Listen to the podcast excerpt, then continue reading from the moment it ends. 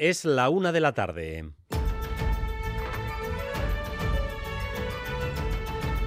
Crónica de Euskadi con Dani Álvarez.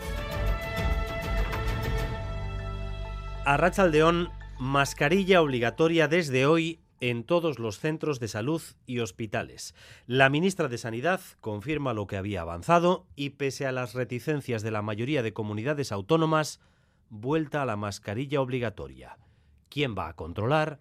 ¿Quién va a sancionar si no se cumple la orden? Eso todavía no lo sabemos, a la espera de una comparecencia de la propia Mónica García en los próximos minutos. Natalia Serrano. Y mientras sí, la decisión a través de una directriz ministerial de obligado cumplimiento está siendo comunicada a las consejerías de salud del conjunto del Estado. La orden unifica se sitúa por encima de las competencias autonómicas. La ministra ya avanzó que quería unificar criterios. El Ministerio de Sanidad, por lo tanto, mantiene su postura unilateral. Desde hoy es obligatorio el uso de la mascarilla en centros de salud o hospitales, a pesar de la oposición de 11 comunidades. Los servicios jurídicos, tanto de Gobierno vasco y Navarro, ya comenzaron desde ayer a estudiar si esta opción, si la mascarilla para todos por el artículo 65, es jurídicamente legal. Unificar criterios. La razón de este empecinamiento parece estar en una búsqueda de cobertura legal para que las autonomías que querían la obligatoriedad, entre ellas Cataluña o Valencia, pudieran tener un sostén legal. Lo que ocurre es que las necesidades de unos cuantos implican imposición, en este caso, para todos. En las Cortes, otra vez, intriga máxima ante la votación de los tres decretos que deben convalidarse hoy, todos pendientes de los votos de Junts también de los de Podemos, aunque el no de Podemos intriga menos. Las negociaciones entre el PSOE y los de Puigdemont continúan en estos momentos, mientras en el hemiciclo se suceden las intervenciones. En esas intervenciones ha habido un llamamiento claro por parte de EH Bildu a que los grupos de la investidura no se equivoquen de adversario. Nerea Sarriegui. El gobierno insiste en que negociarán hasta el último minuto, pero quedan 122 horas. El margen es muy estrecho. A esta hora los tres decretos decaen. La prórroga de las medidas anticrisis, como la rebaja del IVA de los alimentos, el subsidio por desempleo y las relativas a la modernización de la justicia. Todos los que votan en contra y los que lo harán a favor recuerdan al gobierno que las cosas ya no son como antes. La mayoría es ahora más débil y hay que negociar todo con todos. No obstante, hay un mensaje de los del sí a los del no, que no se equivoquen de enemigos. Hay varias medidas sociales y económicas que decaerían si estos decretos no se aprueban. Las instituciones vascas están especialmente inquietas con los descuentos al transporte público. Si estos no se mantienen, los presupuestos deberían sacar partidas de varios millones de euros para tapar el agujero. Ejemplo, Donostia, como decía esta mañana en Boulevard en Ecogoya. Si no saliera adelante ese decreto y se mantuviera la decisión de la Autoridad de Transporte de Guipúzcoa del 50% del descuento y lo tuviéramos que asumir nosotros, pues podríamos estar hablando de un coste adicional para la compañía de entre 6 y 8 millones de euros, lo cual eh, es un importe nada desdeñable para las cuentas del ayuntamiento. Todavía no hay certeza al 100% de que los plásticos aparecidos en playas vascas provengan del Toconao, el mercante que perdió varios contenedores frente a las costas portuguesas y que ahora está afectando sobre todo a Galicia. El análisis continúa y el gobierno ultima un barco para tratar de recoger el plástico en alta mar. Playa de la Arena y Manol Manterola.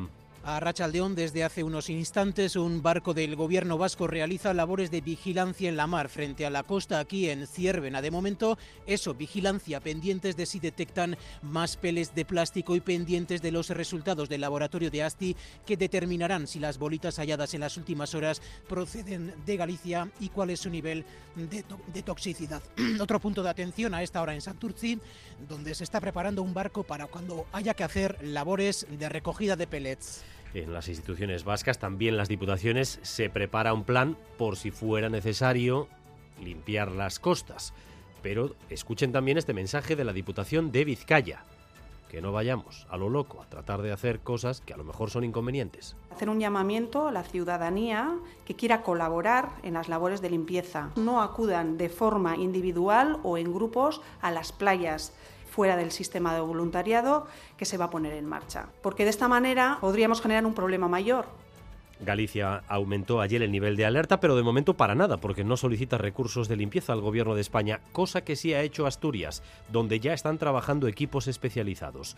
Eh, Costa de Lugo, Xavier Madariaga, en Galicia lo que arrecia sobre todo es la marea política.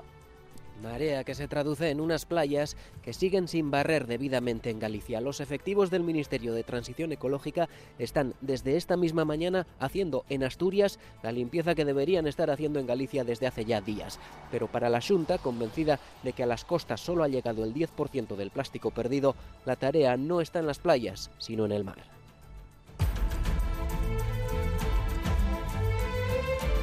Se conmemora el centenario de Chillida, uno de los artistas vascos más importantes de la historia.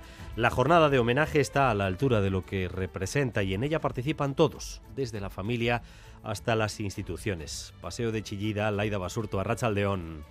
Arracha León, el día del centenario ha comenzado con una estampa muy emotiva en el peine del viento, foto de familia de los Chillida Belzunce, casi al completo, ocho hijos, todos y la mayoría de los 27 nietos. Por la tarde, acto institucional en el Teatro Víctor Egea de Donostia, que acogerá el primero de los grandes hitos de las celebraciones del centenario, encuentro para recordar la obra y figura de Eduardo Chillida a través de la palabra, la música y la danza y en la situación, en la crónica internacional, gran preocupación por la situación en Ecuador. Sabíamos hace tiempo que la seguridad había empeorado notablemente, pero la escalada de los últimos días no tiene precedentes.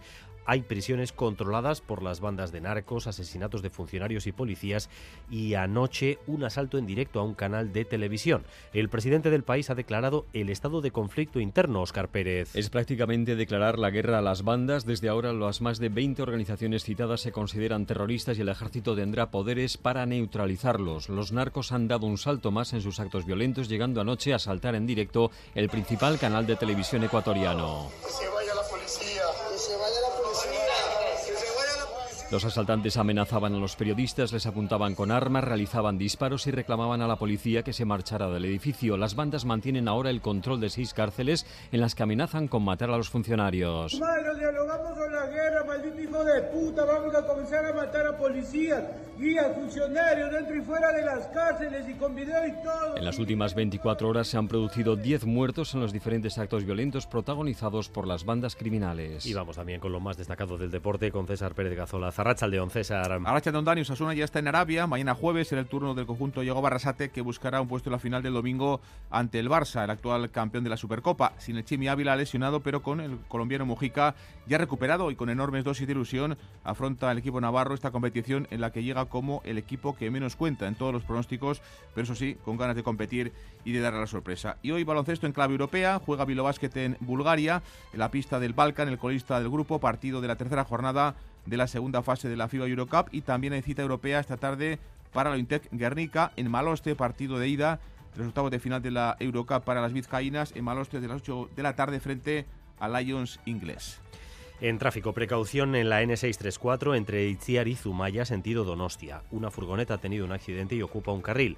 Precaución en esa zona porque el tráfico es lento. N634 entre Itziar y Zumaya, sentido Donostia. En cuanto al tiempo, estamos en aviso amarillo por nieve en el interior, aunque la cota se mantiene alrededor de los 600-700 metros, es decir, que difícilmente veremos hoy nieve en nuestras calles. Sí ha nevado en altura y en algunos puertos de montaña, pero no ha habido problemas de circulación a lo largo de la mañana. Temperaturas, eso sí, muy frías, tan solo 2 grados en Iruña, 4 en Gasteiz y en Bayona, 7 en Donostia, 8 en Bilbao. Gracias un día más por elegir Radio Euskadi y Radio Vitoria para informarse. Raúl González y José Ignacio Revuelta se encargan de la dirección técnica, María Cereceda de la coordinación. Crónica de Euskadi con Dani Álvarez. Vamos a escuchar señal en directo del Congreso de los Diputados, hoy físicamente en el Senado, debido a unas obras en el Congreso, pero allí los representantes debaten y votan y van a votar los tres decretos de medidas urgentes que pretende aprobar el gobierno de Sánchez en su primera gran reválida tras la investidura. Ningún favor a los españoles. No van a beneficiar más que en auténticas minucias que son de todo punto inaceptable a los españoles y a quienes van a beneficiar. Interviniendo ahora los portavoces de la derecha. Si estos decretos no salen adelante y de momento no tienen los votos, el gobierno puede quedar noqueado nada más saltar al ring, porque esto, esta legislatura no ha hecho más que empezar. Necesita más si es que no es. Y el marco de la anterior legislatura ya no existe. Antes unas cuantas abstenciones podían dar una victoria. Pero ahora todos los que votaron a favor de la investidura deben votar sí. Si uno se descuelga, como Junts, en Génova va a haber risas. Nerea Sarriegui están negociando, vamos a tener una cuenta atrás de estas de película de Hollywood, pero la cuestión es que ahora mismo todavía no tienen los votos, aunque los vascos estén haciendo de palanca. Sí, el gobierno insiste en que van a negociar hasta el final para evitar la derrota. Hasta que se aprieta el botón siempre hay una oportunidad. Yo creo que el sentido común se terminará imponiendo y nosotros vamos a negociar hasta el último minuto. Pero quedan menos de dos horas para que finalice el plazo del voto telemático y necesitarían un milagro. En este momento los tres decretos caen. Junts acaba de pedir al Ejecutivo que cambie los textos, que se negocien con ellos. Esta es Miriam Nogueras. Són a temps de rectificar. Facin el Real Decret de mesures socials sense trampes i tindran els vots de Junts. Però ha de ser De lo contrario, su voto será un no, igual que el de Podemos en dos de las tres iniciativas. Ya no queda tiempo para demasiados cambios, por más que intente la Moncloa convencer a sus socios. Que si ustedes hoy fallan, mañana sube la factura de la luz. Su pensión mañana baja. Ustedes hoy van a decidir si quien percibe un subsidio por desempleo percibe 480 euros o 570 euros al mes. Y los que votan a favor también son críticos. Tanto el PNV como EH Bildu recuerdan que lo de hoy es la consecuencia de no dedicar el tiempo suficiente a la negociación, pero reivindican no puede ser la ciudadanía quien pague, no hay que confundirse de enemigos. En un contexto político en el Estado extremadamente polarizado, resulta necesario aportar certezas y seguridad jurídica. Nos hemos equivocado a veces, pero al menos no nos hemos equivocado ni de trinchera ni de enemigos. A las 3 de la tarde termina el plazo de votación telemática. Para ir ajustando el, el pulsómetro antes de las 3, Nerea, eh, ¿qué pasa si no salen adelante estos decretos? ¿Qué, ¿Qué es lo que decae? ¿Cuándo se votan? Bueno, en la cuerda floja están todas las medidas que extienden el escudo social, las ayudas al transporte público, la rebaja del IVA a los alimentos básicos, a la luz y al gas, la prohibición de los desahucios, esto pactado con EH Bildu, como el mantenimiento de la tarifa regulada de las calderas comunitarias, también extender los contratos relevo en el sector industrial, pactado con el PNV. En el decreto laboral se recoge el nuevo permiso de lactancia, el nuevo subsidio por desempleo o el mantenimiento de la prevalencia de los convenios autonómicos, acordado esto también también con el PNV, todas estas medidas caerán, salvo milagro. Y en el tercer decreto se recoge, entre otras cosas, el cambio en la ley para que Usánsolo se convierta en municipio, una cuestión que no peligra según la Diputación. El Gobierno siempre podría volverlas a aprobar, negociadas y acordadas, pero ya no sería hoy. Y la votación final se va a producir, Dani, esta noche. El Pleno, ya lo estáis viendo, va a ser largo. Uh -huh.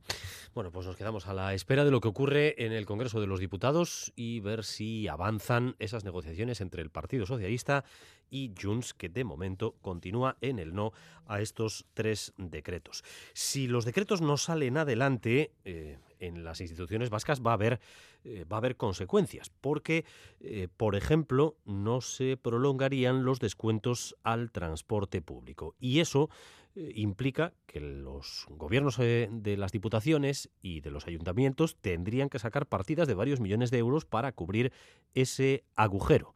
Lo ha explicado esta mañana, bastante preocupado, aquí en Boulevard, el alcalde de Donostia, Eneco Goya Negoñi. Sí, el ayuntamiento de Donostia podría tener que asumir entre 6 y 8 millones de euros no previstos por los descuentos en el transporte si el gobierno central no logra aprobar el decreto de medidas anticrisis, una situación que preocupa al consistorio Eneco Goya, alcalde en Radio Euskadi. Si no saliera adelante ese decreto y se mantuviera la decisión de la Autoridad de Transporte de Guipúzcoa del 50% del descuento y lo tuviéramos que asumir nosotros, pues podríamos estar hablando de un coste adicional para la compañía de entre 6 y 8 millones de euros, uh -huh. lo cual eh, es un importe nada desdeñable para las cuentas del ayuntamiento. La otra opción es que los viajeros del territorio tengan que renunciar a parte de esos descuentos. Lo otro es volver a la, al acuerdo anterior de la Autoridad de Transporte de Guipúzcoa, que fue antes de saber si el Gobierno de España iba a aprobar un decreto financiando el 30%, establecer un descuento del 20%, en el que el 10% lo asumía el Gobierno vasco, y eso está aprobado ya, y el 10%, el otro 10% lo asumía cada uno de los operadores.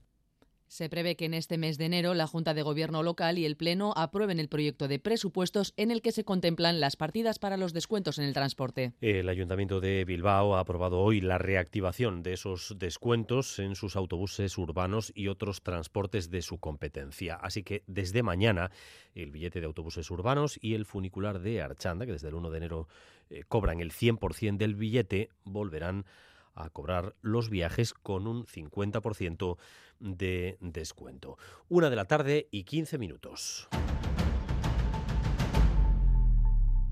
Mientras tanto, estamos pendientes de que comparezca también la ministra de Sanidad. Mónica García debe dar explicaciones después de haber confirmado ya a los gobiernos autonómicos que la mascarilla vuelve a ser obligatoria desde hoy en centros de salud y en hospitales. Ya lo había avanzado, hoy lo está confirmando pese a las reticencias de la gran mayoría de comunidades autónomas que no veían esto necesario. Natalia Serrano. Retraso de esa comparecencia de la ministra de Sanidad, retraso además de cerca de 15 minutos, pero ya a través de la agencia EFE el Ministerio ha hecho público que su decisión de obligar al uso de la mascarilla en centros de salud y hospitales es de obligado cumplimiento y estaba siendo comunicada esa directiva ministerial a las consejerías de salud del conjunto del Estado. Así las cosas, el Ministerio mantiene su postura, como dices, a pesar de esa oposición de hasta 11 comunidades. Gobierno Vasco Navarra habían liderado en las últimas horas la búsqueda de opciones de consenso. Se da portazo, por lo tanto, a esas propuestas de consenso y el Ministerio impone el uso obligatorio en todos los centros de salud y hospitales de España y además lo hace desde hoy. Pero a partir de ahora, la orden que parte del Ministerio deberá ser gestionada por cada comunidad, que es quien tiene la competencia. Vienen cuestionando la base jurídica de esa orden ministerial y además trasladando cuestiones prácticas de gestión tan simples como en un hipotético caso que alguien no la use, cómo se actúa, conlleva sanción, hasta cuándo se mantiene esa obligación, cómo se inicia la desescalada, cuándo, con qué incidencia. Bueno, los servicios jurídicos de Gobierno y Vasco y Navarro ya anunciaron ayer que habían comenzado a estudiar si la mascarilla para todos por ese artículo 65 era jurídicamente legal. Bueno, pues eh, a ver si esas preguntas que estaba situando ahora Natalia Serrano eh, encuentran respuesta en la comparecencia de Mónica García, que eh, lleva más de un cuarto de hora de retraso sobre la hora que nos habían señalado. Vamos mientras con la crisis de los microplásticos en el mar, la crisis de los pellets. No hay certeza aún al 100% de que los restos aparecidos en playas vascas de Guipúzcoa y de Vizcaya provengan del Toconao, el mercante que perdió esa carga frente a las costas portuguesas y que ahora está afectando sobre todo a Galicia. El análisis de los plásticos hallados continúa, pero el gobierno vasco ultima ya las tareas para tratar de recoger el plástico en alta mar. En la playa de la Arena, una de las afectadas, está Imanol Manterola. Adelante, Imanol. Sí, a Rachaldeón, desde aquí, desde Ciervena, zona en la que desde hace unos instantes el barco de inspección pesquera del gobierno vasco está realizando labores de vigilancia, objetivo detectar la llegada de pellets desde Galicia, una tarea de momento preventiva porque todavía se desconoce si las eh, bolitas halladas aquí en las últimas horas proceden de esa zona. Mañana se conocerán los resultados del laboratorio de ASTI, así que todo abierto es lo que decía esta mañana la consejera de Medio Ambiente, Arancha Tapia. Las posibilidades todas abiertas, evidentemente, y repito, el material es de muy poca densidad, muy fácilmente arrastrable. Puede ser, sí, o puede no ser también. Todas las posibilidades abiertas, por tanto, vamos a eh, tratarlo de una forma muy cauta y, desde luego, con el máximo detalle. Se está realizando un análisis fino, decía Tapia, para determinar también el nivel de toxicidad de ese material en caso de que haya que organizar equipos de recogida, pero eso vendrá más adelante. Ahora el objetivo es detectar la llegada de pellets en la mar. En ello está el barco que hemos comentado, también otra embarcación que se está preparando en Santurci. Comenzamos ya a pertrechar un barco que es de Santurci con todas las herramientas necesarias para poder actuar en el mar, empezando por una succionadora que es un, eh, es un material que utilizan habitualmente en nuestros barcos y una red muy especial de una malla muy pequeña desarrollada por ASTI que sería la que nos permitiría recoger ese plástico. Así que máxima vigilancia y no solo aquí donde nos encontramos, en Ciervena, también atención en Guetaria, porque también han aparecido unas bolitas de plástico, unos pellets allí en la localidad guipuzcoana. Esa es la aportación que hace en su despliegue el gobierno vasco, pero también la Diputación de Vizcaya está ultimando un plan por si hubiera eh, que limpiar de manera generalizada las playas del territorio. En su explicación, la Diputación también ha pedido que no nos lancemos a las playas con el mejor de los ánimos, porque a lo mejor lo que conseguimos es empeorar las cosas. Nerea Prieto, adelante. Sí, nos contaban que han encontrado algunos restos plásticos en tres playas, en la arena de Musquis, en Sopelana y en Gorondache, pero que aún no estaba confirmado, como bien ha dicho Imanol, que esos residuos pertenezcan al vertido de Toconao.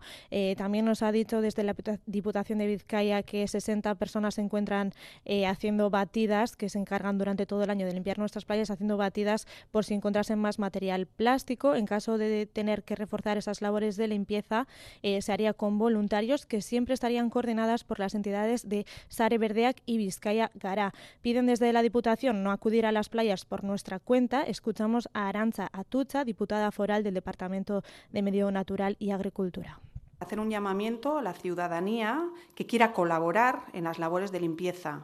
Eh, si estas finalmente son necesarias. Que estas personas no acudan de forma individual o en grupos a las playas fuera del sistema de voluntariado que se va a poner en marcha. Porque de esta manera podríamos generar un problema mayor, que estos pellets son muy pequeñitos y es fácil pisarlos y enterrarlos en la arena con lo cual pues la afluencia masiva de gente a las playas puede provocar pues una mayor dificultad a la hora de hacer esta limpieza pues desde Diputación nos decían que en el caso de confirmarse de que estos pellets se hayan, que se hayan encontrado sean del vertido de Toconao, irán eh, tomando medidas durante esta semana.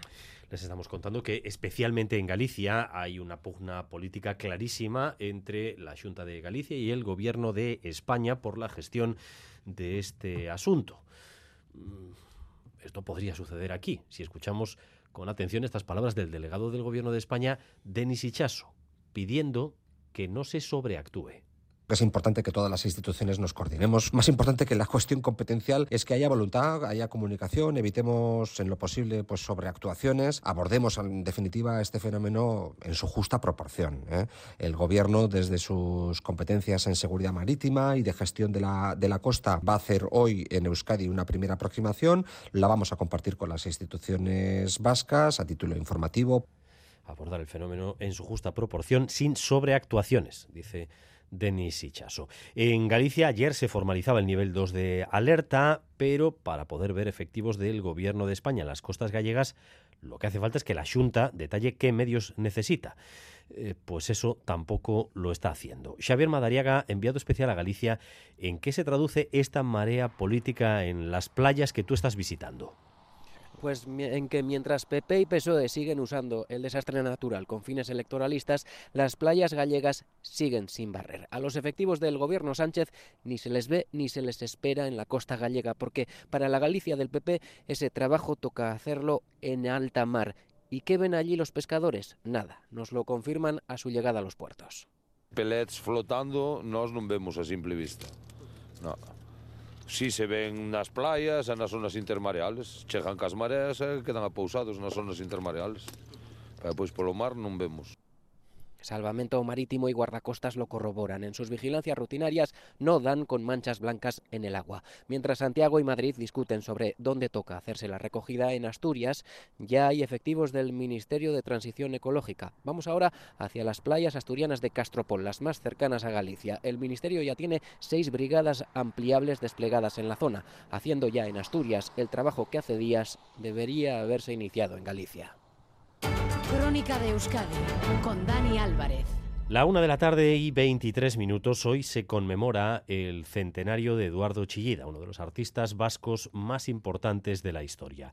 La jornada de homenaje está dándose a la altura de lo que representa su figura. En ella participan todos, prácticamente su familia al completo y también las instituciones, en actos que desde esta mañana está siguiendo en San Sebastián Laida Basurto. Adelante, Laida.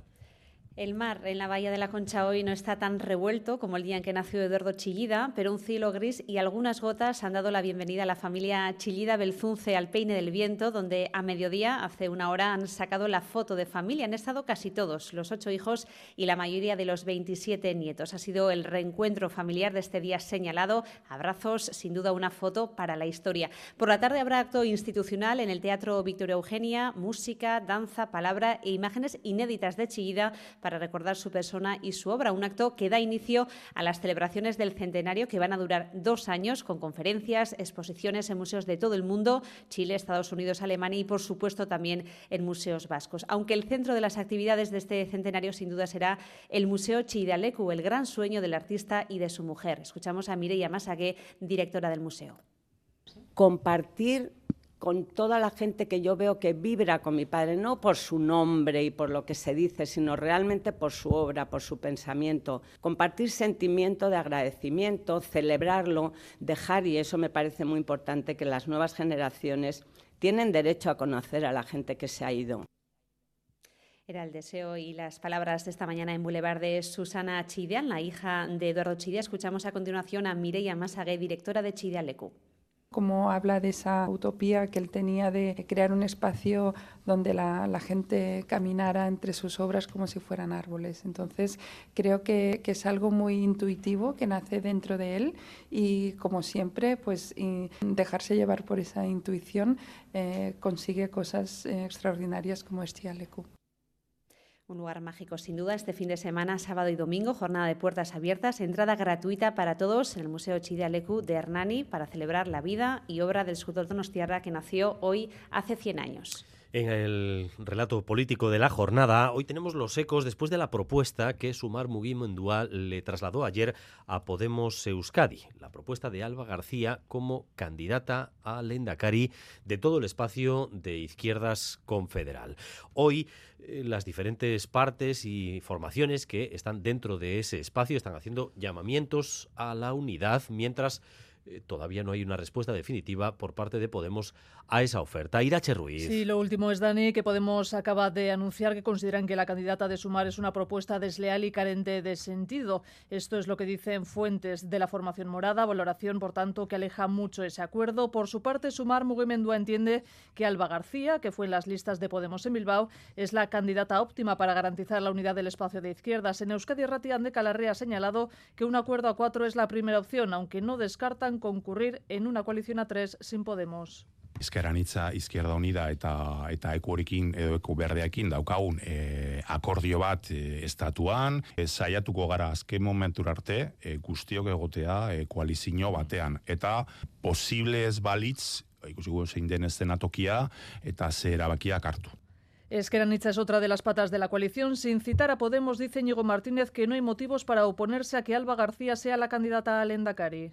Una candidatura coral que obviamente va a tener una candidatura a la Endacariza que espero que lo decidamos eh, pronto y por, y por consenso y no hay ninguna razón política de fondo que justificase un movimiento diferente por ninguna de las formaciones políticas. Alianza Verde apuesta por la candidatura de Gorrochategui Yecuo aún no se ha pronunciado. Las partes se han vuelto a citar en 48 horas. Bueno, pues esa aproximación a las primeras impresiones de Podemos Euskadi lo cierto es que no invitan a pensar en que pueda darse finalmente un acuerdo en todo ese espacio, como no se ha dado en el Congreso de los Diputados, donde se han dividido en dos grupos, o tampoco de cara a las elecciones en Galicia.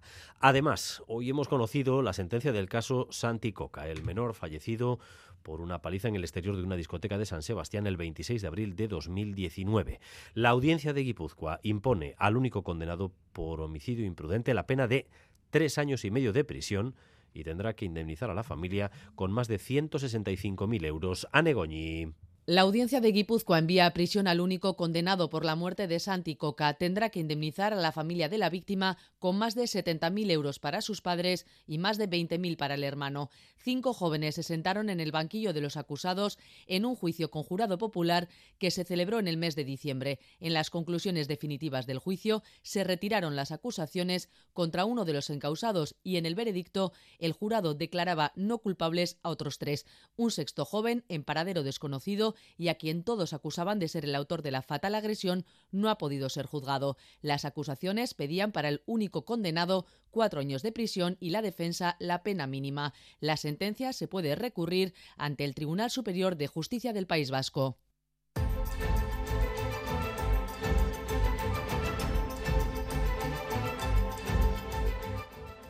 Y en el tráfico, última hora, precaución en la N1 en Echegárate, sentido Donostia. La grúa está trabajando para retirar un coche averiado y están ocupando ahora mismo un carril N1 Echegárate, sentido San Sebastián.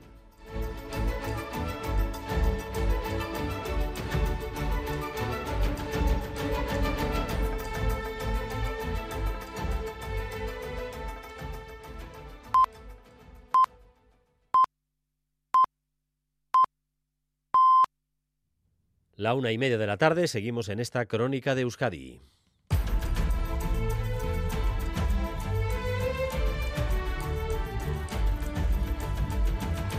Pendientes todavía de la negociación entre el PSOE y Junts para ver si los tres decretos que se deben convalidar hoy en las Cortes salen finalmente adelante o no. De momento los socialistas no tienen los votos suficientes. Pendientes también de la comparecencia de la ministra de Sanidad para explicar su decisión. Recuerden, desde hoy en los centros de salud y en los hospitales de nuevo obligatoria la mascarilla. Tenía que haber comparecido a la una. Llevamos media hora de retraso. Está comunicando esa decisión que ya se había avanzado a las diferentes comunidades autónomas y por supuesto también hoy pendientes eh, de la evolución de la crisis de los pellets. Aprovechamos para actualizar la previsión del tiempo de cara a las próximas horas y continuamos Euskalmet a Rachaldeón. Caixo Rachaldeón, durante la tarde seguiremos con precipitaciones, en general eh, débiles, y la cota de nieve se situará entre los 600 y los 800 metros y estará algo más baja en el este de Álava y en Navarra. Con el paso de las horas irá entrando aire al más frío y acabaremos el día con la cota de nieve rondando los 500 o 600 metros. Así que comenzaremos el jueves con chubascos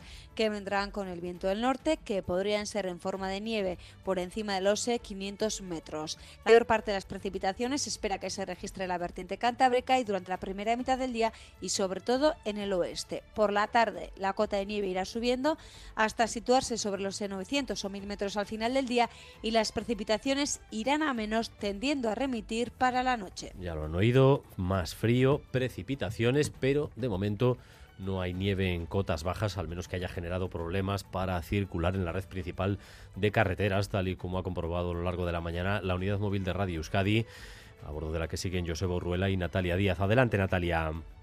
Sí, a Rachaldeón, pues como dices, llevamos toda la mañana circulando por las carreteras y la verdad que hemos tenido que subir a mucha altura y hablamos de casi 600 metros para encontrar además algo de nieve y cuajada en los arcenes, nada en la calzada, pues por ejemplo en Echegárate o en Opacua, donde en estos momentos es el único punto donde está nevando y hacen falta cadenas. En el resto prácticamente nada, por decir nada de nada, porque casi hay que mirar muy alto para verlo en la altura de los montes, en las carreteras principales, en la red principal no ha habido de momento ningún problema. Eso sí, como escuchábamos, ahora mismo pues puede bajar la cuota un poco a partir de estas horas con ese giro del viento hacia el norte y nos hemos encontrado pues ya durante toda la mañana a conductores preparados, aunque la verdad dicen que parece que esta vez no llega. La temperatura eran 2 grados, ya en Bilbao el coche estaba helado. Sé que en Altuve aquí ya había nieve ayer. Decían que cotas bajas, entonces de momento nada. Cadenas yo no llevamos en los camiones, pero vamos bien. No me hace falta cadena porque tengo ruedas de nieve. Abrigado, tengo, tengo la braga militar, tengo el gorro, guantes y cafés bueno, la gente preparada por si acaso y atención a ver qué nos deparan las próximas horas porque como decimos la cota de nieve va a ir bajando y el aviso amarillo va a estar activo hasta mañana a las 12 del mediodía. Donde sí está nevando es en comarcas de Navarra, además de manera generalizada. No ha llegado la nieve todavía a Pamplona pero Navarra, buena parte de Navarra, sí está cubierta de nieve, Aritz Aguirre. Totalmente blanca, nevada copiosa tanto en el Valle de la Ulzama como en la zona del Pirineo y a estas, en estas horas, por ejemplo, en el puerto de Erro se pide cadenas para los turismos y está cerrado para camiones. Una nevada copiosa en todo el camino hasta el Pirineo desde Pamplona, en Pamplona no, pero sí hacia el Pirineo y obliga a ir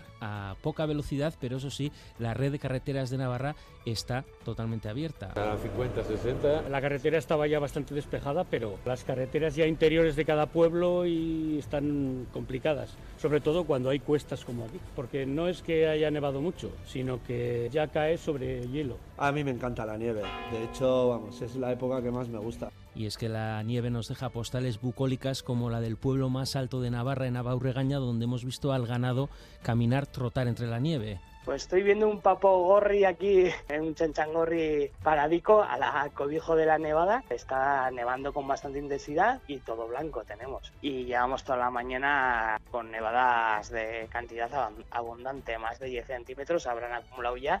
En la comarca de Pamplona no ha nevado, es decir, ha nevado poco y no ha cuajado. Y a partir de las 2 y cuarto, aquí en la sintonía de Radio Euskadi, la información deportiva. Vamos a repasar ya los principales titulares con César Pérez Gazola, Zarrachaldeón. César. Gracias, don Dani. Osasuna ya está en Arabia, se entrena de hecho esta tarde preparando la cita de mañana jueves de la Supercopa. Será el turno entonces del equipo de Yagao Barasate que va a buscar un puesto en la final del domingo. Su rival será el Barça, el actual campeón de la Supercopa. Sin el Chimi Ávila, lesionado, se quedó en Pamplona, pero con el colombiano Mojica ya recuperado y con enormes dosis de ilusión afronta el equipo navarro esta competición en la que llega como el equipo que menos cuenta en todos los pronósticos, pero eso sí, con ganas de competir y de dar la sorpresa. Luis Zabalza es el presidente de Osasuna. Independientemente de que me hubiera gustado que no tuviéramos que ir tan lejos, porque eso es lógico y natural, pero yo creo que sí que hay que estar contentos de que en nombre de Osasuna esté en, este, en, esta, en esta Supercopa a la cual vamos con mucha ilusión. Un, partido muy, muy complicado, pero que nosotros vamos con mucha ilusión porque, bueno, siempre hay que ir con ilusión a los sitios, no se puede ir ya derrotado de antemano, entonces ¿para qué iríamos? Hoy a las 8, primera semifinal de la Supercopa Real Madrid Atlético de Madrid. Más fútbol, estamos a solo tres días del derby de Samamés entre Atlético y Real Sociedad. Llegan los bilbaínos con seis puntos de ventaja sobre el equipo Donostierra. En el recuerdo reciente, el derby de la primera vuelta, donde los Dimanol ganaban 3-0 el pasado mes de septiembre. Unai Simón, el portero del conjunto de Chingurri Valverde, tiene claro, lo ha dicho hoy en Lezama, que están ante una gran oportunidad este sábado en caso de ganar a la Real. Eh, no te diría que es un partido más, al final eso lo vivimos así siempre, pero bueno, tenemos que ser conscientes de que también el, ganar supone mucho para nosotros de cara a la clasificación y es lo que tenemos que tratar, de sumar de tres en tres siempre que sea posible y esta vez tenemos una oportunidad maravillosa para, para poder hacer una brecha con, con los equipos que, que nos siguen por abajo, en este caso es la Real, y tenemos que aprovecharla. Baloncesto en clave europea. Hoy juega Bilbao en Bulgaria, en la pista del Balkan, el colista del grupo, partido de la tercera jornada de la segunda fase de la FIBA Eurocup, una competición en la que están invictos los hombres de negro que han ganado ocho partidos de los ocho que han disputado, absolutamente, como digo, sin perder el equipo de Jaume Ponsarau, que habla así del rival, el Balkan, equipo búlgaro. Un equipo diferente, un equipo muy diferente a lo que estamos acostumbrados, con claramente posiciones poco definidas de juego, ¿no? Y eso para nosotros que queremos ser un equipo ordenado y organizado es una dificultad que vamos a intentar hacerle frente de la mejor manera posible. Y también hay cita europea esta tarde para lo Guernica, partido de ida de los octavos de final del Eurocup para las vizcaínas en Maloste desde las 8 y frente al Ayus inglés, el conjunto británico es uno de los eh, conjuntos a nivel ofensivo más potentes de toda Europa. Lucas Fernández, técnico de Lointec Guernica. Es un equipo que tiene un juego interior de altísimo nivel, con Temi Fagbenle, eh, Megan Gustafsson, Isnitzina, Savannah Wilkinson. Bueno, yo creo que un juego interior con tiro exterior, con rebote, con dureza, con experiencia. Más baloncesto, derrota de Basconia anoche en Euroliga, en la pista del Mónaco, tercera derrota consecutiva del equipo de Dusko Ivanovic. Perdían por 10 puntos, 93-83. Después otra vez, y un mal comienzo, se pusieron a 3 puntos en el último cuarto, pero no pudieron culminar la remontada. Jugador de Basconia, Banja Marinkovic. Como siempre, creo que hemos jugado bien hasta hasta un momento. Cuando tenemos una ventaja de 7-8 puntos o cuando estamos empatados con, eh, con, otro equipo, creo que tenemos que jugar más listos, con más paciencia y, con tiros eh, más abiertos, porque siempre queremos coger primer tiro, jugar rápido y eso no es, y eso no es camino. Y dos citas más que arrancan hoy, este miércoles, el Campeonato de Europa de Balonmano Masculino en Alemania, con la selección de Dinamarca como gran favorita al oro, y el Europeo de Ciclismo en pista en los Países Bajos, eh, cuatro corredores vascos en liza, con la Tolosarra, Euquín Larrarte como aspirante a repetir medalla.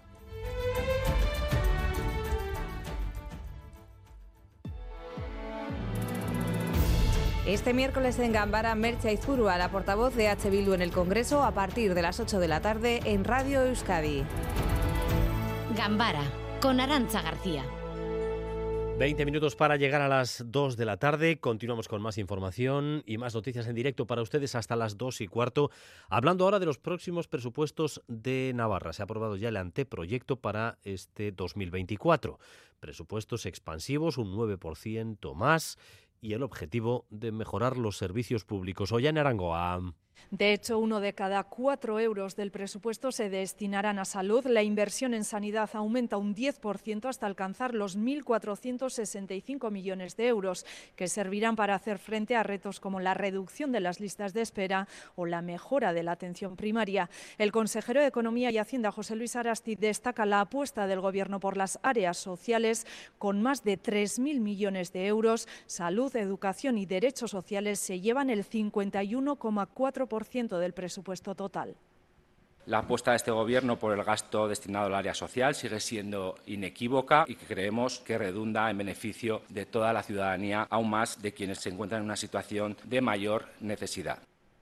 Un presupuesto de más de 6.000 millones de euros, los, las primeras cuentas de la legislatura que, como en años anteriores, el Gobierno chivite negocia ya con EH Bildu. La predisposición por las dos partes ha sido siempre positiva. Es verdad que se han llegado ya a algunos acuerdos y confiamos también se puedan llegar a otros para a más tardar el 7 de marzo en ese pleno podamos aprobar los presupuestos de hecho, EH Bildu acaba de valorar positivamente que el Gobierno de Navarra haya incluido todas sus propuestas en este anteproyecto de presupuestos. Afirma que siguen trabajando para alcanzar un acuerdo global que permita aprobar las cuentas el próximo 7 de marzo. Y volvemos sobre la entrevista de esta mañana en Boulevard del alcalde de San Sebastián, Eneco Goya, porque ha aportado el siguiente dato. La oferta de viviendas de alquiler se ha reducido entre un 30 y un 40% tras la aprobación de la ley de vivienda a Negoñi.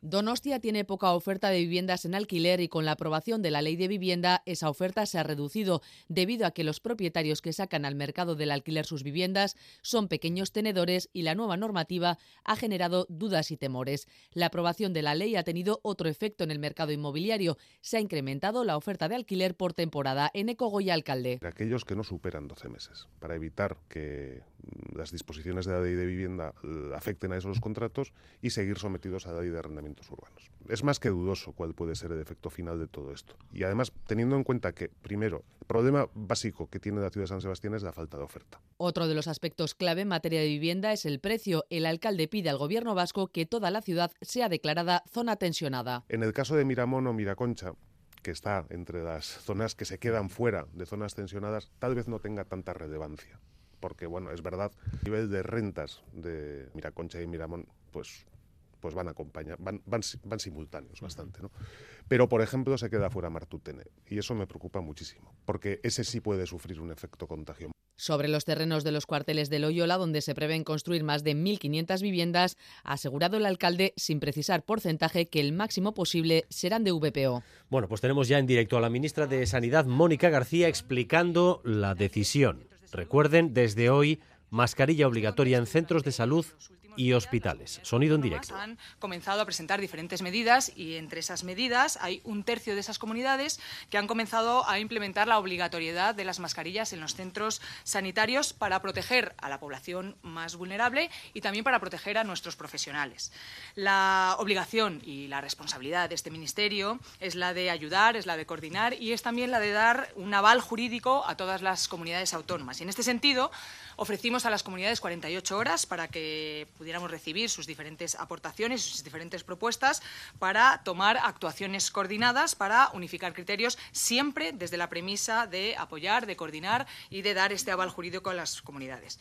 Transcurridas estas 42 horas, eh, que han transcurrido esta misma mañana, el Ministerio de Sanidad ha recogido estas propuestas y a través de una declaración de actuaciones coordinadas va a emitir una orden comunicada a las comunidades autónomas estableciendo el carácter obligatorio del uso de las mascarillas en los espacios sanitarios.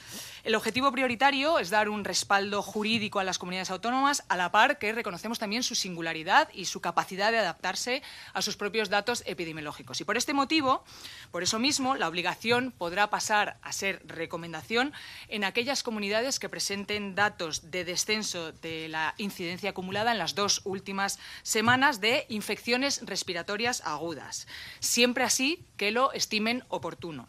De esta manera, el Ministerio se hace cargo de esta evolución desigual en las comunidades de la epidemia, a la vez que sigue dando ese aval jurídico necesario a aquellas que necesitan más tiempo para descender esta ola. Hemos incorporado al primer documento que le pasamos a las comunidades hemos incorporado, incorporado, varios elementos. Uno es esta flexibilidad, que yo creo que es importante. Otro es la recomendación también en las farmacias. Otra es la de intensificar la comunicación con respecto a las campañas de vacunación. Otra es las modificaciones en las recomendaciones de ventilación, que como bien saben ustedes es una de las medidas prioritarias también para contener estos picos. Hemos quitado el punto que pusimos en un primer documento sobre los planes de contingencia, porque bien es verdad que las comunidades obviamente ya tienen sus planes de contingencia, y hemos recogido y hemos acogido eh, las aportaciones de todas las comunidades. Lo primero, quiero agradecer la labor de todas las comunidades autónomas, quiero agradecer las labores de todos los departamentos de salud pública, quiero agradecer a los técnicos del Ministerio y también quiero agradecer a la población eh, la responsabilidad y el sentido común que también nos ha trasladado, así como también la sociedad escuchando en directo a Mónica García, ministra de Sanidad, confirmar que desde hoy la mascarilla vuelve a ser obligatoria en los centros sanitarios, en los centros de salud y en los hospitales. Y tal y como ya les trasladábamos como una impresión aquí en Radio Euskadi, en nuestras diferentes informaciones sobre este tema, lo hace, lo ha dicho claramente, para dar cobertura legal a aquellas comunidades autónomas que habían pedido que la mascarilla volviera a ser obligatoria. Cataluña, Aragón, Valencia y Murcia. Tres comunidades gobernadas por el PP, la otra gobernada por Esquerra, para que pudieran eh, obligar a que eh, se lleve mascarilla en los centros sanitarios, tiran del gobierno de España vía de eh, una ley orgánica que afecta a todos y que convierte en obligatoria también la mascarilla allí en comunidades autónomas donde los diferentes gobiernos autonómicos no creían que era necesaria, caso del gobierno vasco o caso del gobierno de Navarra, entre otros. Seguimos adelante, Sony 46. Este jueves en Boulevard, Jonan Fernández, el secretario general de Transición Social y Agenda 2030 del Gobierno Vasco, a las ocho y media en Radio Euskadi y ETV2. Sabíamos hace meses que la violencia había crecido notablemente en Ecuador en años pasados, pero la escalada que ha vivido en los últimos días no tiene precedentes. Hay prisiones controladas por las bandas, asesinatos de funcionarios y policías y anoche el asalto en directo a un canal de televisión el presidente del país ha declarado el estado de conflicto interno. Óscar Pérez. Sí, se añade al estado de excepción decretado el lunes y supone dar poderes al ejército para actuar con los medios necesarios para neutralizar, dicen, a los más de 20 grupos violentos que hay en el país, a los que en adelante se considera ya terroristas, según ha explicado el jefe del ejército. A partir de este momento, todo grupo terrorista identificado en el mencionado decreto se ha convertido en un objetivo militar presente. Guayaquil es el epicentro de las organizaciones criminales, pero las bandas se van extendiendo ya casi por todo el país. Anoche asaltaban en directo el principal canal de televisión. Los asaltantes amenazaban a los periodistas, les apuntaban con armas, incluso realizaban disparos y reclamaban a la policía que se marchara del edificio. Finalmente eran neutralizadas y detenidas 13 personas. Las bandas mantienen ahora mismo el control de seis cárceles en las que amenazan con matar a los funcionarios. dialogamos con la guerra, maldito hijo de puta. Vamos a comenzar a matar a policías, guías, funcionarios dentro y fuera de las cárceles y con y todo, civiles y todo, coche tu madre.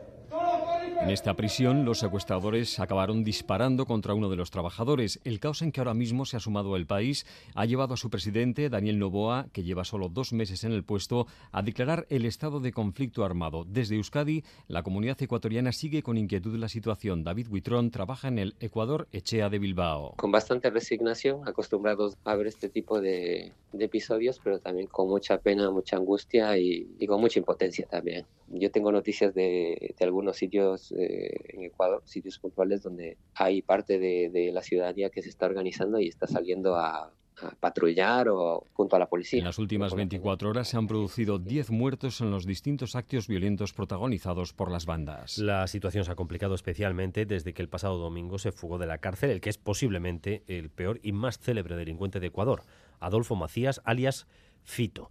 ¿Este personaje, Oscar, quién es? Bueno, pues Fito está considerado el jefe de la banda Los Choneros, una banda con conexiones con el cártel de Sinaloa. Para la policía es el hombre más peligroso de Ecuador, al que ahora buscan 3.000 policías después de que se fugase el domingo cuando iba a ser trasladado a otra prisión.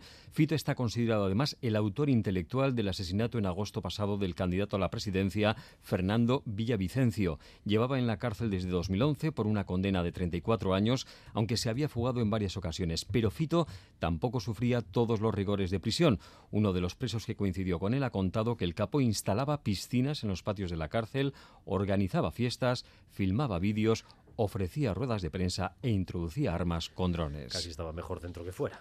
Eh, un día más tenemos que mirar también a Gaza. La cuarta gira de Anthony Blinken por Oriente Medio entra en su recta final y da la impresión de que, como en las anteriores, pues no ha obtenido eh, demasiados resultados, ¿no? Pues no, si atendemos a la actitud sin duda que mantiene Israel sobre los ataques a Gaza. En las últimas 24 horas han muerto casi 150 civiles, la mayoría mujeres y niños, por la ofensiva israelí, sobre todo en el centro y sur de la franja. En Rafah, por ejemplo, un misil ha caído sobre una vivienda y ha matado a 15 de sus habitantes. Corresponsal Miquel Istarán, Arrachaldeón. A Racha León, Anthony Blinken concluye su quinta visita a Israel y Cisjordania desde que estalló la guerra. Hoy se ha entrevistado con el presidente palestino Mahmoud Abbas en Ramallah y le ha reiterado que Estados Unidos está dispuesto a dar pasos tangibles para la creación del Estado palestino. Estados Unidos, como Europa, apuestan por resucitar la solución de los dos estados para dar una salida al día después de la guerra de Gaza. En la franja prosiguen los duros bombardeos de Israel en el centro y en el sur. El cerco se estrecha sobre la ciudad de Rafah, en plena frontera con Egipto, donde se hacinan más de un millón de personas en la supuesta zona segura. El ejército afirma que ha reducido el número de operaciones y lo hace en vísperas de la primera vista de la justicia internacional. Mañana, por primera vez en su historia, Israel se sentará en el banquillo de la Corte Internacional de Justicia de La Haya, acusado de genocidio. Hay nerviosismo entre la clase dirigente del Estado judío que ha comenzado a moderar sus declaraciones sobre Gaza en la otra guerra que nos ocupa desde hace casi dos años, la de Ucrania, esta mañana ha tenido lugar una reunión entre la OTAN y el gobierno de Kiev para ver cómo hacen frente a los recientes ataques aéreos rusos. Sí, en los últimos dos meses Putin ha incrementado el lanzamiento de misiles y drones sobre ciudades e infraestructuras de Ucrania, incluso en la misma capital, y ahora los aliados quieren buscar la forma de reforzar las defensas. Bruselas, Amaya, Portugal, Arracha León. A Rachaldeón, la reunión del recientemente formado Consejo entre la OTAN y Ucrania será más bien discreta a nivel embajadores y la ha convocado el secretario general Jens Stoltenberg a petición de Kiev por la nueva ofensiva aérea de Rusia a través de misiles y drones. Precisamente ayer la Unión Europea y los Estados Unidos emitieron un comunicado conjunto condenando la exportación de misiles balísticos de Corea del Norte a Moscú, misiles que habrían sido utilizados en los ataques de Año Nuevo. El ministro ucraniano de Exteriores, Dimitri Kuleva ha tuiteado que necesitan reforzar su defensa aérea, que sería una señal importante de unidad euroatlántica ante lo que denomina la escalada de terror rusa. Ucrania urge a los aliados a que les envíe ya y de manera predecible misiles como Patriots y más elementos para esa defensa aérea. Precisamente hoy el presidente Volodymyr Zelensky ha comenzado en Lituania una pequeña gira por los países bálticos que son de los aliados que más se han volcado en el envío de equipamiento militar a Ucrania. 21, can you do something for me? 21. Can you hit a little rich flex for me? 21. Then 21, can you do something for me? 21. Drop some bars to my pussy ex for me. Then 21, 21. can you do something for me? Can yeah. you talk to the ops next for me? Okay. 21, do your thing. 21, do your thing. 21. Do your thing. 21. Yellow diamonds thing. in the watch. This shit costs a lot. Never send a bitch or die. That's how you get shot. I DM in vanish mode, I do that shit a lot. Took her panties off and this bitch thicker than a plot. All my S's ain't nothing, them hoes busted. If my ops ain't rapping, they ass ducking. You ain't ready to pull the trigger, don't clutch it. I know you on your period, baby. Can you suck it? I'm a savage. Smacker, booty, and magic. I slap a pussy nigga with the ratchet. I might slap a track on his whip Una y 53 minutos de la tarde. Ya está con nosotros Galder Pérez con su avance diario de cultura.eus. Arrachaldeón, Galder. Arrachaldeón, Dani. Y hoy entras a ritmo de rap.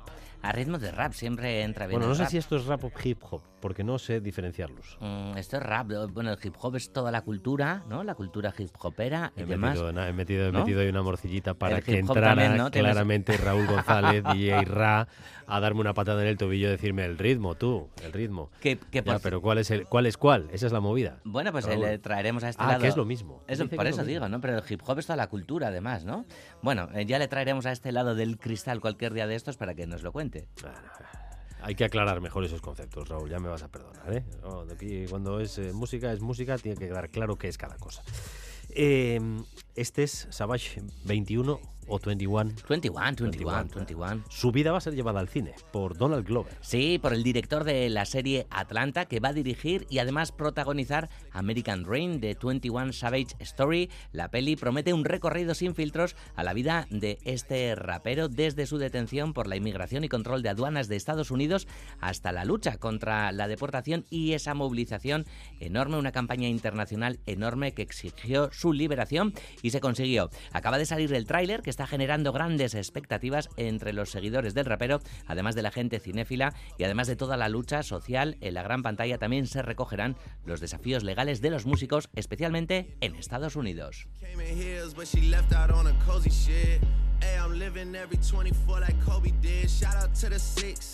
Came in heels, but she left out on a cozy shit. Hey, I'm living every 24 like Kobe did. Shout out to the six. Pero si hay un nombre destacado en la cultura hoy es el de Eduardo Chillida, de quien hoy celebramos el centenario. Efectivamente, Dani, para Cultura.eus hemos preparado un reportaje especial sobre su obra, sobre su inmensa proyección artística. Repasaremos con Ainhoa Aguirre algunos de los momentos claves de su vida y de su trabajo artístico. Nos vamos a anticipar de alguna forma al acto de esta tarde en el Victoria Eugenia Donostiarra con esa celebración de su vida y su obra, ya que con este, eh, con este acto conmemorativo pues va a comenzar el año Chillida y entre los primeros actos, además del del Victoria Eugenia también, está el de este fin de semana en Chillida Lecu, que ha organizado jornadas de puertas abiertas, Dani. Precisamente Chillida Lecu, que es también noticia porque ha sido galardonado con la medalla de oro al mérito en las bellas artes. Así es, una vez más, la lista de galardonados con las medallas de oro al mérito en las bellas artes cuenta con presencia vasca. Además del Museo de Hernani está el director Pablo Berger, la bailarina Lucía Lacarra y el diseñador Modesto Lomba. El museo Chillidalecu ha sido galardonado con la medalla de oro al mérito en bellas artes justo estos días de- del centenario del nacimiento de Chillida, Chillidalecu de Chillidalecu. El Ministerio de Cultura destaca que es un museo único, confeccionado en sí mismo como una gran obra de arte en el que la fusión entre arte y naturaleza se produce de una manera natural. Escuchamos a Mireia Masegué, directora del museo.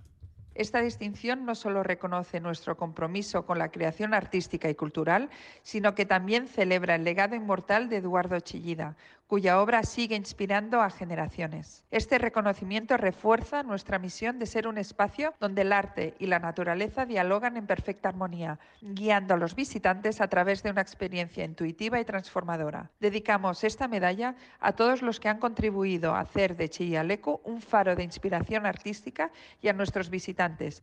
Y de la bailarina Lucía Lacarra se subraya que está considerada una de las principales figuras del ballet clásico actual y que presenta una trayectoria artística de gran relevancia, como no. Del diseñador gasteiztarra Modesto Lomba se reconoce, entre otros méritos, que es uno de los grandes creadores del estado de alta costura y preta porté y que también ha realizado vestuario para danza y teatro. Y entre las 27 medallas está también, como decías, la que se concede al cineasta bilbaíno Pablo Berger. Sí, se destaca su trayectoria cinematográfica y académica y se subraya que su última película, Robot Dreams, ya ha cosechado reconocimientos como el Premio Nacional del Cine Europeo al Mejor Largometraje de Animación. Y de esta peli seguimos hablando.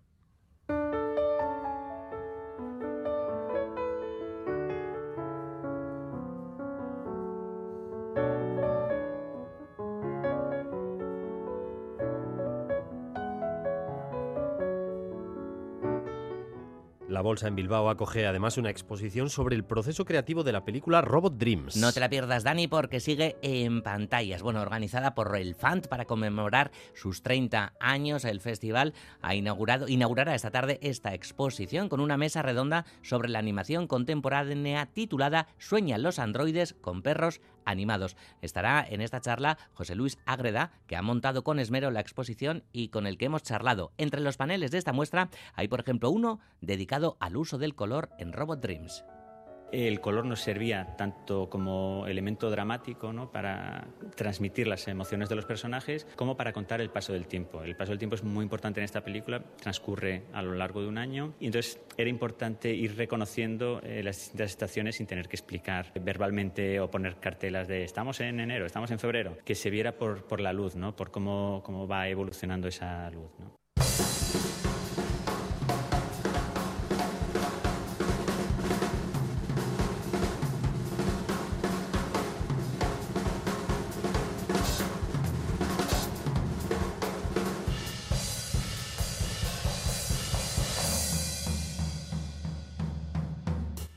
¿Qué más a partir de las 3 y 5, Galder? Pues hablaremos más de cine porque se ha presentado esta mañana la séptima edición del cine ciclo Cine y Ciencia y también hablaremos de los buenos datos que acaba de hacer públicos ESAE, la Asociación de Salas de Cine de Euskadi. Y tendremos también, como no, música. Como siempre, hoy vamos a mirar mucho al jazz con Mikel Izarra.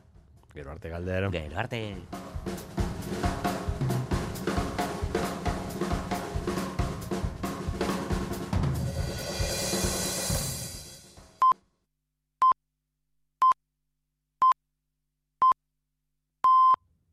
Son las 2 de la tarde.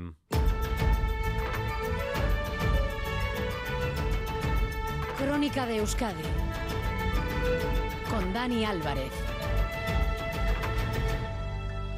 Gracias por continuar en nuestra compañía, gracias un día más por elegir Radio Euskadi y Radio Vitoria para informarse. Durante los próximos 15 minutos vamos a tratar de resumir para ustedes lo esencial de la información de esta jornada de miércoles 10 de enero del año 2024 un día que pasa por cuatro asuntos. El centenario de Chillida, el debate en el Congreso y posterior votación de los tres decretos que tiene que aprobar el Gobierno, todavía sin los votos necesarios, la crisis de los pellets y la vuelta a las mascarillas obligatorias en centros de salud y hospitales, que desde hace unos minutos está tratando de explicar la ministra de Sanidad, Mónica García, en una comparecencia de prensa eh, que tiene esta señal en directo. Me gustaría saber si se ha avanzado algo más al respecto y cómo valoran esas críticas. Gracias. Bien, los planes de invierno son competencia y responsabilidad de las diferentes comunidades. Lo que sí que queremos hacer es adelantar... Las comunidades, que son las que tienen las competencias, salvo ahora en el tema de las mascarillas, que eh, tiene el Ministerio la orden para todas igual de que se regrese a la obligatoriedad de las eh, mascarillas. Enseguida volvemos sobre este asunto, pero antes vamos a centrarnos en las Cortes porque tenemos otra vez intriga máxima ante la votación de los tres decretos que deben convalidarse hoy. Y todos pendientes de Junts, también de los votos de Podemos, aunque el no con el que amaga Podemos intriga menos. Las negociaciones entre el PSOE y los de Puigdemont continúan en estos momentos mientras se suceden las intervenciones.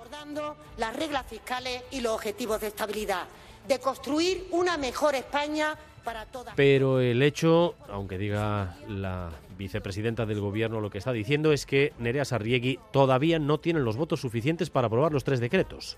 Sí, nadie en público en el PSOE da el partido por perdido, pero la realidad es que queda una hora para que finalice el plazo del voto telemático y el escenario es el de la derrota. En este momento los tres decretos caen. El Gobierno ha pasado toda la mañana pendiente de los siete votos de Junts, que ha avisado desde la tribuna si los textos no se cambian, si no se negocian con ellos, su voto será un no. Esta es Miriam Nogueras. Són a temps de rectificar. Facin el Real Decret de mesures socials sense trampes i tindran els vots de Junts. Ha de ser abans ya no queda tiempo para cambios hoy, por más que la Moncloa haya intentado convencer a sus socios alertando de que lo que decae son sobre todo todas las medidas que extienden el escudo social, las ayudas al transporte público, la rebaja del IVA a los alimentos básicos. Félix Bolaños. Ustedes, señorías, están aquí para hacer el bien a quienes les votaron y no para perjudicarles con politiquerías que nadie entiende. Hagamos política útil, política que mejora la vida de los ciudadanos y de las familias. Una, una, hora para que finalice el plazo para el voto telemático. El Gobierno se aproxima al fracaso, aunque avisan estas medidas se aprobarán como sea, para lo que podrían convocar un Consejo de Ministros extraordinario y volver a poner los decretos sobre la mesa. Los grupos abertzales están haciendo llamamientos a la unidad, van a votar que sí a esos decretos, pero por ejemplo ha sido bastante expresivo EH Bildu cuando ha pedido a los grupos de la investidura que no se equivoquen de adversario. En todo caso, esta situación, aunque no es nueva en el Congreso, aunque no es nueva en la política española, es inevitable que genere desconcierto en esa sesión, Nerea. Sí, todo en el ambiente hoy ha sido raro, empezando porque estamos en el Senado por las obras en el Congreso y sobre todo porque ha habido más debate fuera del hemiciclo que dentro. No hemos visto a la portavoz de Junts, Miriam Nogueras, en el interior hasta que le ha tocado intervenir y ha abandonado su escaño en cuanto ha terminado. Lo mismo ha ocurrido con el ministro Bolaños en una fila azul de ministros prácticamente vacía. Los que estaban dentro y votan a favor hoy hacen un llamamiento al bloque de investidura. PNV y H. Bildu han recordado sí al Ejecutivo que lo de hoy es la consecuencia de no dedicar el tiempo suficiente a la negociación, pero también han reivindicado que no puede ser la ciudadanía quien pague los errores y que no hay que confundirse de enemigos. En un contexto político en el Estado extremadamente polarizado, resulta necesario aportar certezas y seguridad jurídica. Nos hemos equivocado a veces, pero al menos no nos hemos equivocado ni de trinchera ni de enemigos. Incertidumbre, aunque cada vez menos, veremos si para las tres podemos resolver toda esta intriga. Hay varias medidas sociales y económicas que dependen de estos decretos. Las instituciones vascas están especialmente inquietas con los descuentos al transporte público. Si estos no se mantienen, los presupuestos deberían sacar partidas de varios millones de euros para tapar el agujero. Por ejemplo, en Donostia, como decía esta mañana aquí en Radio Euskadi el alcalde Eneco Goya. Si no saliera adelante ese decreto y se mantuviera la decisión de la Autoridad de Transporte de Guipúzcoa del 50% del descuento y lo tuviéramos que asumir nosotros, pues podríamos estar hablando de un coste adicional para la compañía de entre 6 y 8 millones de euros, lo cual eh, es un importe nada desdeñable para las cuentas del ayuntamiento.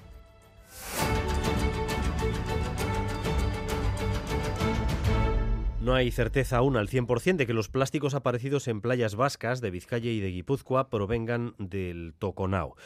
Pero Ahora mismo el análisis continúa y el gobierno vasco ya ha preparado un barco para tratar de recoger el plástico en alta mar antes de que llegue a los arenales. Lo está comprobando en la playa de la Arena en Musquis y Manol Mantero. Adelante, Imanol.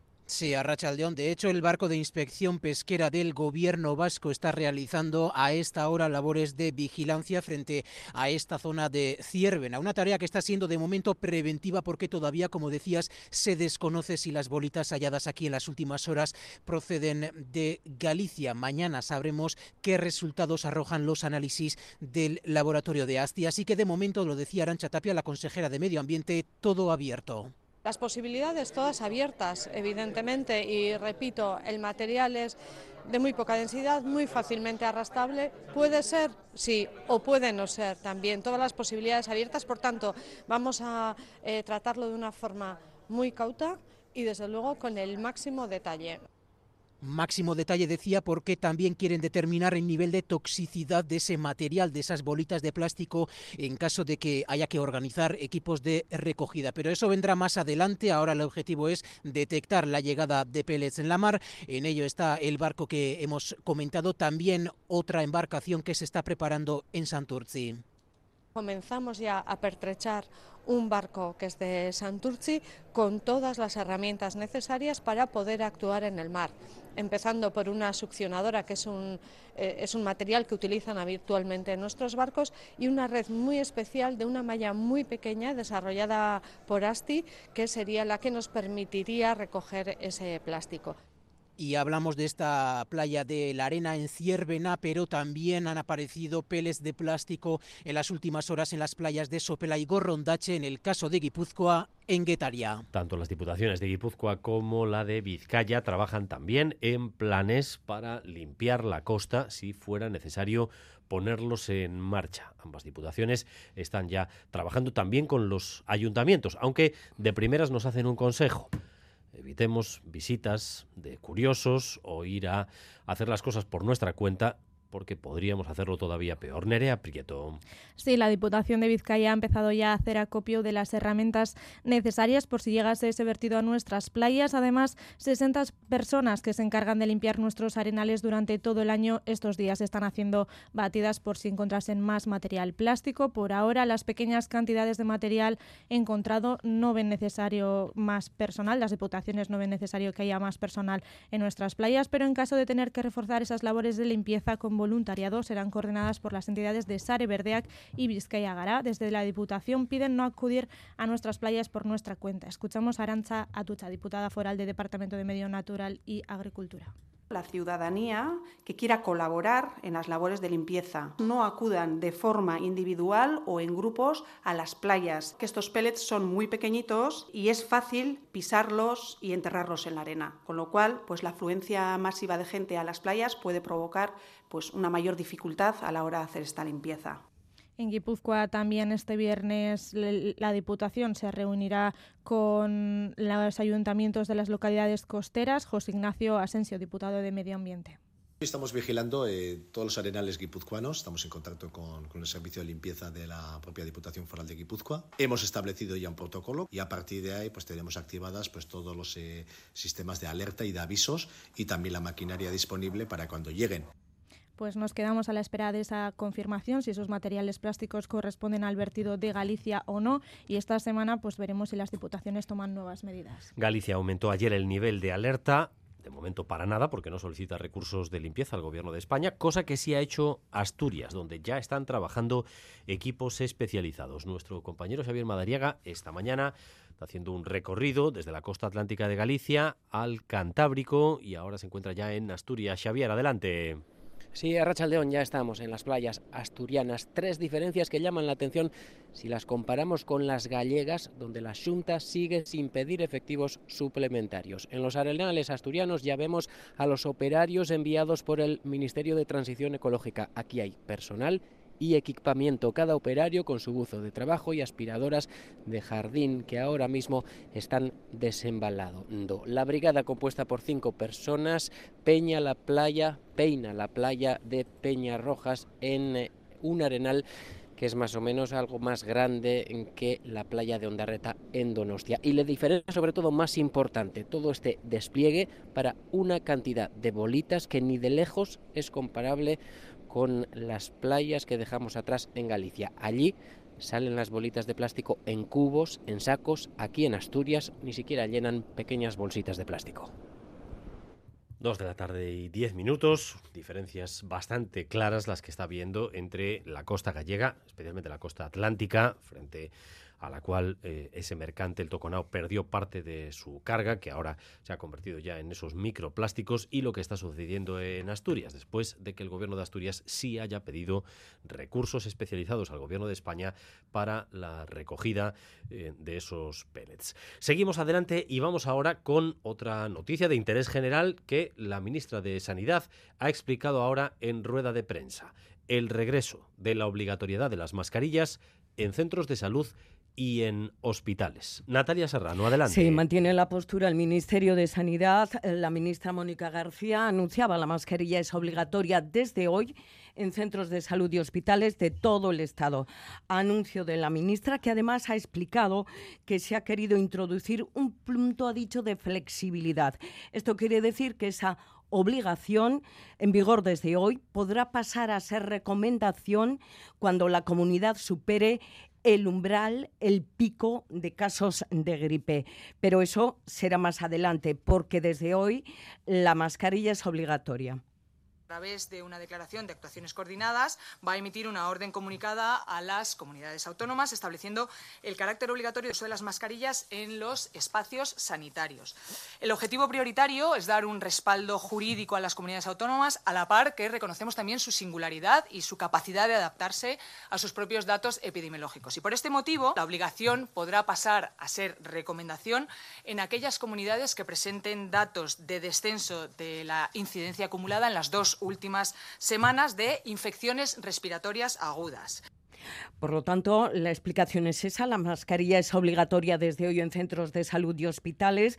Una vez de que las comunidades pasen dos semanas eh, desde que hayan alcanzado el pico, el umbral de casos, podrán pasar a recomendarla y no obligarla. Pero hay que llegar a ese pico en cualquier caso. También se le ha preguntado mucho sobre eh, las críticas que haya recogido de las comunidades autónomas. La ministra, sin embargo, ha restado importancia y ha dicho que se ha escuchado y atendido a todas las autonomías y que este documento final, ha dicho, sale del diálogo, es un documento compartido.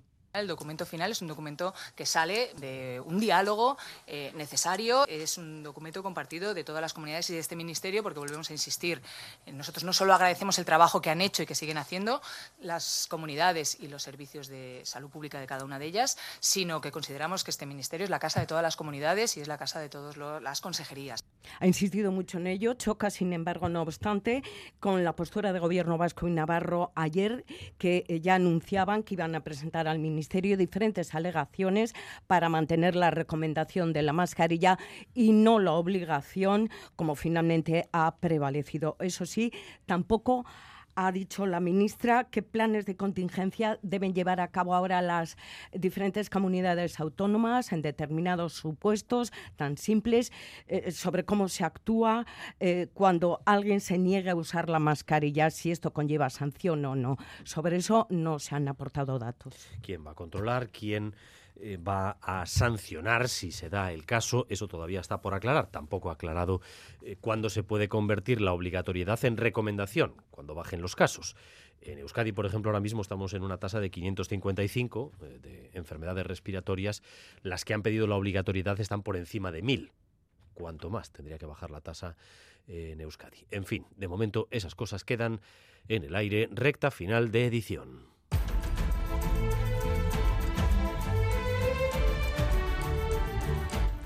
Con la previsión del tiempo, Euskalmet, Arrachaldeón. Caixo Arrachaldeón, durante la tarde seguiremos con precipitaciones, en general eh, débiles, y la cota de nieve se situará entre los 600 y los 800 metros y estará algo más baja en el este de Álava y en Navarra. Con el paso de las horas irá entrando aire al más frío y acabaremos el día con la cota de nieve rondando los 500 o 600 metros. Así que comenzaremos el jueves con chubascos que vendrán con el viento del norte, que podrían ser en forma de nieve por encima de los 500 metros. La mayor parte de las precipitaciones espera que se registre en la vertiente cantábrica y durante la primera mitad del día y sobre todo en el oeste. Por la tarde la cota de nieve irá subiendo hasta situarse sobre los 900 o 1000 metros al final del día y las precipitaciones irán a menos tendiendo a remitir para la noche. Hasta aquí esta crónica de Euskadi, hora y cuarto de información en directo para ustedes con Raúl González y José Ignacio Revuelta en la dirección técnica y María Cereceda en la coordinación. Besteriquez, Zaindu Escaricasco. Crónica de Euskadi con Dani Álvarez.